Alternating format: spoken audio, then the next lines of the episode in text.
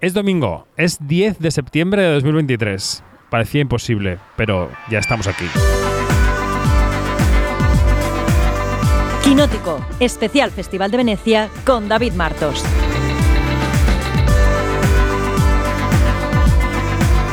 Quinótico.es Dani Mantilla, buenas noches. Buenas noches. ¿Estás vivo? Estoy vivo y en homenaje a María Jiménez, que la hemos perdido esta semana, se acabó. Se acabó, efectivamente. Em, ¿A qué se acaba de llegar un tartufo que se ha pedido Dani? Porque todo el resto nos vamos a alcoholizar con unos Negroni y con unos Spritz eh, Aperol. Pero él, em, antes de leer el palmarés que le he pedido que lo haga, se ha metido el tartufo en la boca. Así es. A ver, que ya se acabó, ya lo he dicho.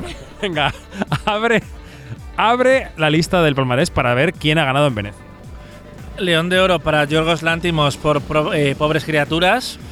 Gran premio del jurado eh, El mal no existe de Ryusuke Hamaguchi. Eh, León de Plata Mejor Director Mateo Garrone por Yo Capitano. Copa Volpi a Mejor Actriz Kylie Spaney por Priscila. Copa Volpi al Mejor Actor Peter Sarsgaard por Memory.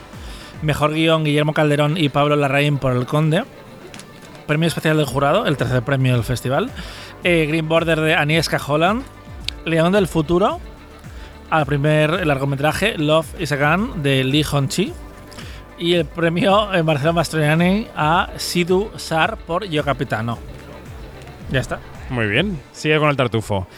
Presentamos a la gente que ha querido venir a cenar con nosotros y a grabar el último podcast de Quinótico.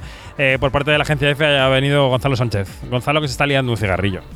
Hola David, buenos días. O buenas- Es buenas noches. No, no, no, no. No, pero porque Gonzalo está muy bien enseñado porque ha- ha- el año pasado y en anteriores decíamos buenos días para falsear que era por la mañana, pero que ya hemos decidido que ya estamos donde estamos. Siempre se me olvida, lo siento mucho. No puedo hacer otra cosa. No soy muy listo, ya lo sabes. Es de pueblo, pero le queremos. Viva Pollos. Un saludo a Pollos desde este podcast. Y María Cusado de Raku, ¿cómo estás? Hola, muy bien, muy contenta aquí, la radio en colores. Estamos con un solo micrófono y estoy estirando el brazo como si no hubiera un mañana, pero venga. Mira, voy a cambiarme el sitio y ah, lo hacemos un poquito más cómodo porque realmente si no aquí es un poco, poco orgánico lo que estamos haciendo. Bueno, perfecto. Pues nada, cámbiate por aquí y enseguida lo grabamos. eh, enseguida seguimos hablando contigo. Eh, mm, bueno, la verdad es que eh, en esta muestra ha pasado algo que ya. ya estoy aquí. ha pasado algo que ya había pasado otro año. Bueno, otros años antes, que la agencia ANSA a media tarde saca un teletipo con esto suena para el palmarés y de repente, Gonzalo, más o menos se cumple. Ha ocurrido otra vez y también pasó en Cannes y el año pasado en Venecia. Queremos conocer al periodista o periodista o la periodista de ANSA y su fuente, claro. Es que además eh, lo acier- no acierta las categorías, pero sabe qué películas suenan. Han llegado los Negroni. María, describe la situación. Ahora es un momento de extrema felicidad porque después de tantos días de festival, con el agotamiento que llegamos, que, lle- que llevamos, que lleguen los Negroni, pues que aún no hemos bebido, aunque lo parezca por lo mal que estamos hablando, es como un momento de felicidad extrema. Pues antes de continuar, vamos a coger el Negroni y registremos el sonido para la radio. Y el tartufo también. Estamos brindando con el Negroni. Salud a todo el mundo. Un sorbito. Ahí, ya está. El tartufo está estupendo, la verdad. Es como helado, relleno, relleno de helado. De, otro- de otros sabores, sí, sí, está muy bien. Bueno, quien escuche esto pensará que ya definitivamente hemos perdido la cabeza, pero no. Vamos a hablar del palmarés. Poor Things, la película de Yorgos Lantimos, sale eh, reforzada de la Mostra de Venecia hacia la temporada de premios. Aunque en la rueda de prensa yo le preguntaba al director. eh, otro, otro fracaso más en mi carrera, llevo tres o cuatro ya de este festival, porque le preguntaba por la carrera de premios y le preguntaba por Emma Stone y su ausencia por la huelga y me decía que, em, que quién sabe. This is a question for Mr. Yorgos Lanthimos. Um, uh, congratulations on the award. This could be the beginning of an intense uh, awards season for you and the film. I would like to ask you about this possibility of this being the beginning of the awards season for you, and of course the absence, at least now, of Emma Stone due to the strike. How do you feel about her not being here and not uh, helping to promote the film at this point? Thank you. Well, I'm, you know, personally very disappointed that she's not here. She's a huge part of the film, uh, but of course, you know, understand the cause. Uh, I um, it's not it's not just that she cannot promote the film. It's just that there was so much time and love put into this film by her and all the other actors uh, that it's just a shame to not be able to celebrate it with them. But you know, hopefully soon enough, um, so long as everything is resolved, they'll be able to join us. Um, and in terms of the awards, I, I, I, really don't know what to say. I don't even know how it works, and you know what makes something eligible or not, or you know if whatever may come. Bueno, poor things, pobres criaturas. ¿Te parece una justa ganadora del León de Oro? Me parece una justa ganadora y estoy muy contenta de hecho que haya ganado, ¿no? Porque sí que es verdad que sonaban alguna, ¿no? nombres distintos que podrían ganarlo y creo que es una apuesta arriesgada, es una película, ¿no? Es este cuento gótico feminista que protagoniza en Stone que aunque es una grandísima película, quizá no es la más fácil para recomendar y por lo tanto creo que ha sido como una apuesta muy fuerte de este, de este jurado. Sí que es verdad que tiene un pero, no lo podemos evitar, que es que es una producción de Netflix y en un año... No es Netflix, no es, pero es un gran, es un gran estudio. Es Disney. Bueno, en, perdón, tenéis toda la razón. ¿Puedo volver a repetirlo y me lo, me lo cortas? No. Aquí no se corta nada. Jope, vale, ahora... Pero que todo, si yo me equivoco todo el rato en el podcast. Bueno, pero es igual, es una producción de Disney y en un año con el que estamos, con las vagas en Hollywood y tal, que un festival como Venecia premie esto, esto es lo único que me sabe mal. Por el resto, me encanta. Viva Netflix. Gonzalo, ¿qué? ¿La película? ¿Te ha gustado Pobres Criaturas?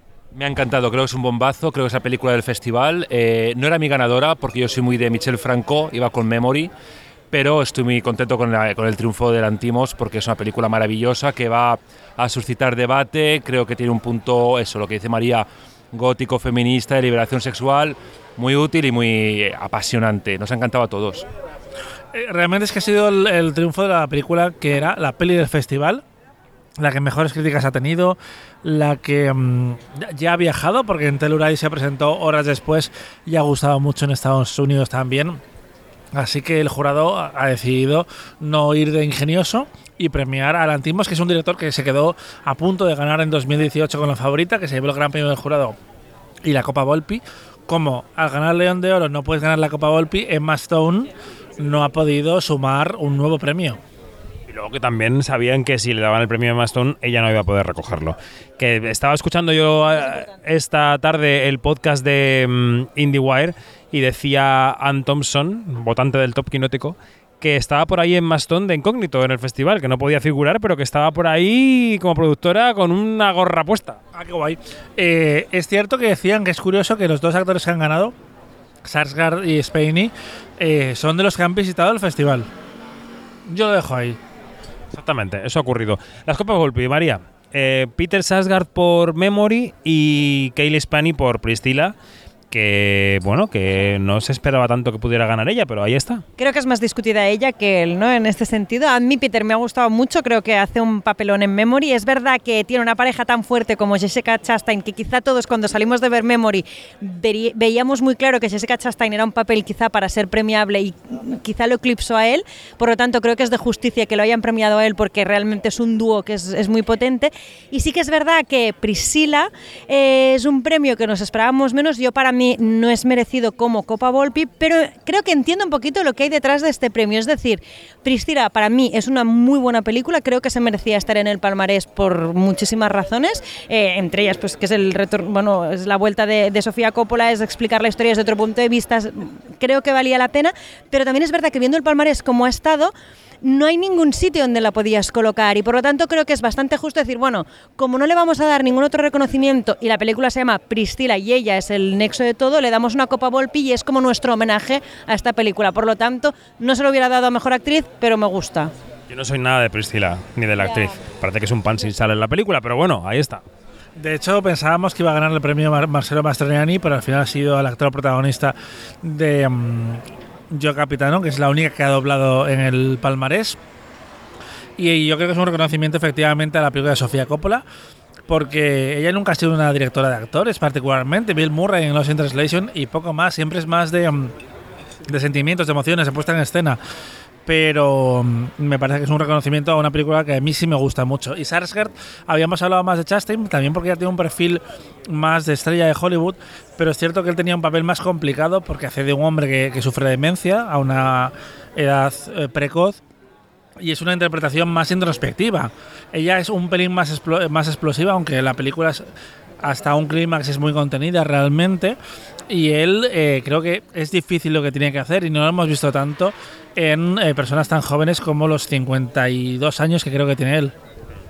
Gonzalo, el segundo y el tercer premio. El segundo premio ha sido para Hamaguchi, Evil Does Not Exist, y el tercero para Green Border, la película de Agnieszka Holland. Las dos habían gustado mucho. A mí Hamaguchi me gusta un poco menos. La de Agnieszka Holland me gusta muchísimo. Eh, pero bueno, ¿qué te parece esta? Si seguimos bajando el palmarés, los escalones del palmarés, ¿qué te parece en este segundo y tercer nivel? Pues mira, la de, la de Amaguchi o Hamaguchi eh, es una película que a mí me gustó mucho, pero se hace un poquito lenta a su estilo, ¿no?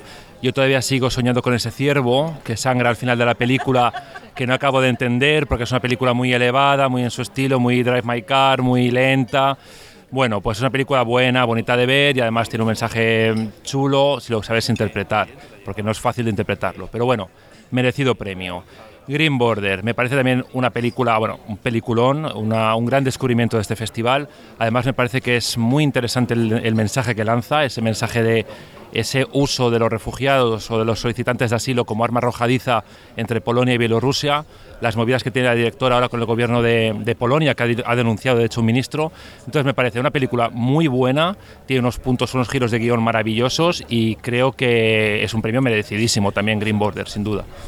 Y es como una opción política, ¿no? También, yo creo, y esto yo lo agradezco especialmente. O sea, que en una edición como esta de Venecia se premie Green Border con el premio que le han premiado y también se premie Yo Capitano con dos premios, quizá no tan. Pero uno que es eh, mejor director para Mateo Garrone y lo que decía ahora Dani, ¿no? El premio Marcelo Mastroianni a mejor actor, actor pre- eh, precoz o novelo, como le queramos llamar. Creo que dice mucho de un jurado, es decir, sabemos leer lo que está pasando hoy en día en el mundo y especialmente en Europa, la crisis migratoria que hay y la mala gestión que se está haciendo, valoramos que haya un cine que lo denuncie, ¿no? Y por lo tanto, súper a favor de este palmarés, en concreto de Green Border y Yo Capitano. A mí Hamaguchi, mm, bueno, sí, me gusta que se premie a Hamaguchi siempre, quizá no era su mejor película y menos para estar eh, en esta posición del palmarés. Yo he echado de menos, por ejemplo, a la Bet que, que estuviera, me hubiera gustado más un cambio de cartas, pero andaban las hachas.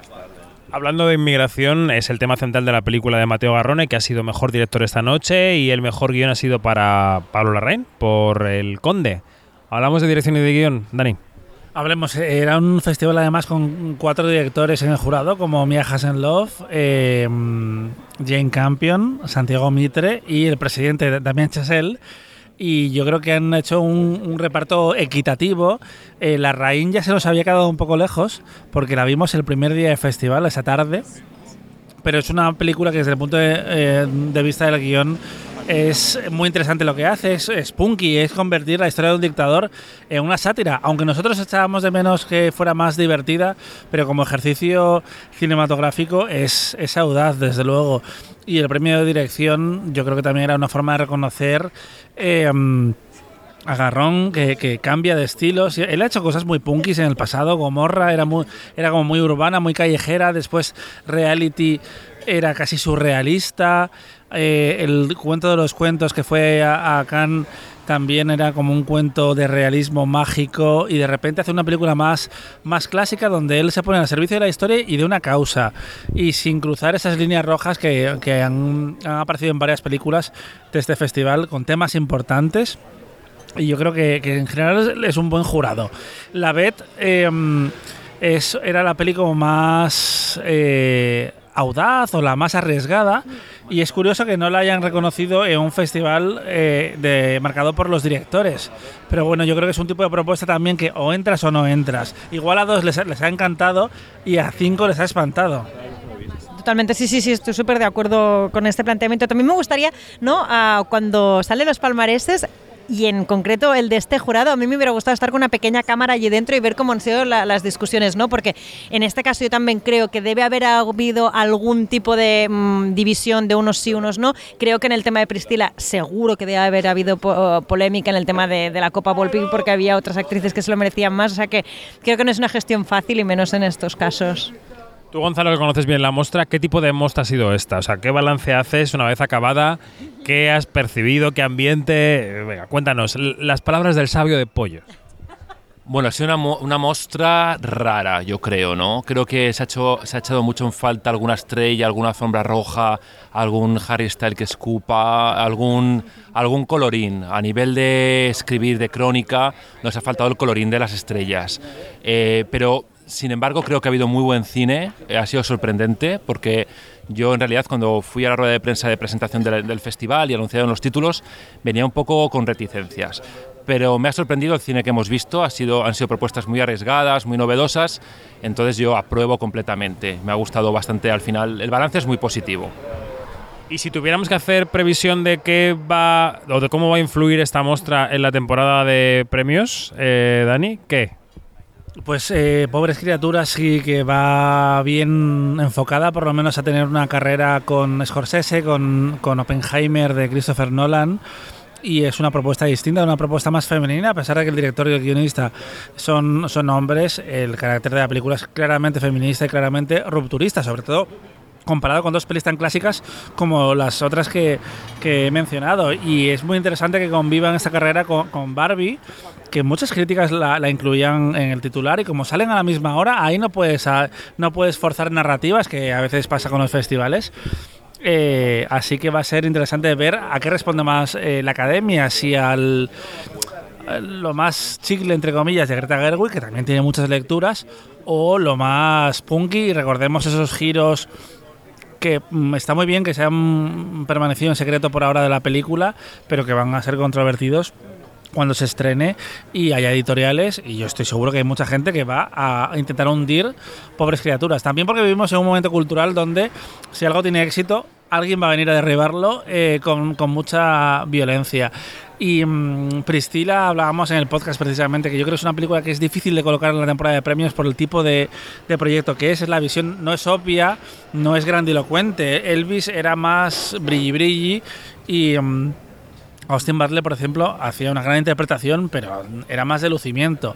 Aquí es un tipo de, de acercamiento a ese tipo de películas diferente. Y tengo ganas de ver qué va a pasar con Memory, porque en Estados Unidos la lleva Movie, que es un agente nuevo todavía en la distribución, que llevó el año pasado, por ejemplo, Alcarrás y Decision to Live. No salió bien en la temporada de premios pero es una película que ha gustado eh, y que esa luminosidad que hablábamos, que además la peli es tremendamente dura, pero nos tiene acostumbrados Michel Franco a tanta intensidad que esto nos parece bonito. Así que veremos qué pasa, porque Chastain venía de ganar el Oscar y Sarsgaard es de esos, de esos actores que siempre han estado bien, pero que no han tenido esa oportunidad de tener una nominación.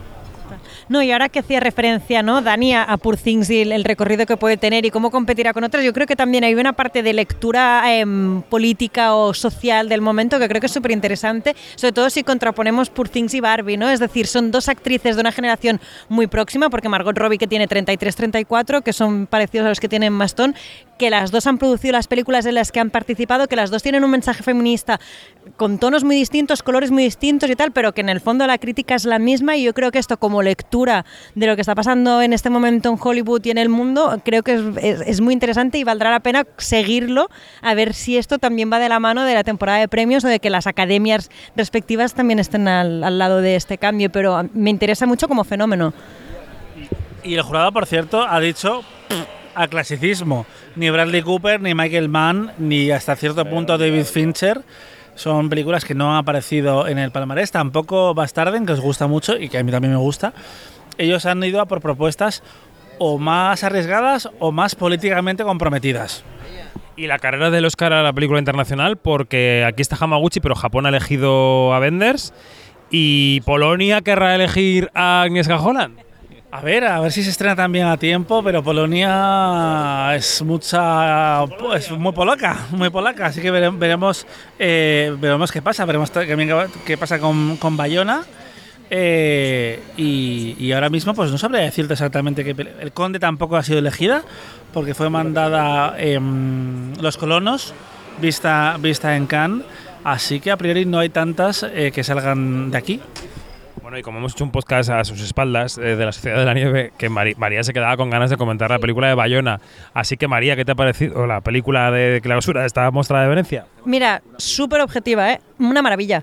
Me parece una maravilla de película. Creo que para mí es una de las mejores, si no la mejor película de, de J. Bayona. Eh, creo que hace como una perspectiva humanista de uno de los dramas más bestias de los años 70 y consigue salir de la anécdota y anécdota en el mejor sentido de la palabra. ¿eh? Es decir, cuando todos recordamos esa historia, nos acordamos de el que se comieron unos a los otros, etcétera, y sin evitar esto y evidentemente tratándolo, creo que hace un punto de vista y una perspectiva de, del amor, de la generosidad de qué es la vida, de qué sentido tiene la muerte. Ostras, creo que es una película a nivel de guion buenísima y a nivel estético y bueno, de producción, bueno, todos mis respetos. Bueno, pues ya. Venido a grabar un segundo más de ningún podcast en este mm, festival, en el Lido.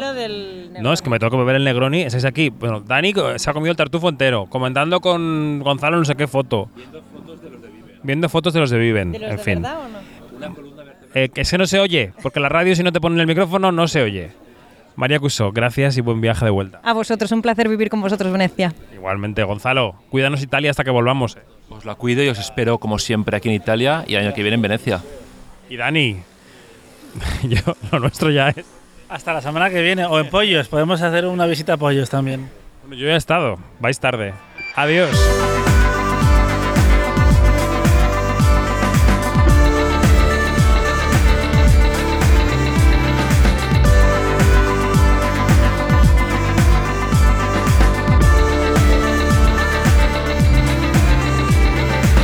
Todo, más información en quinótico.es, primera con K y segunda con C, y en nuestras redes sociales, arroba quinótico, primera con K y segunda con C. Adiós.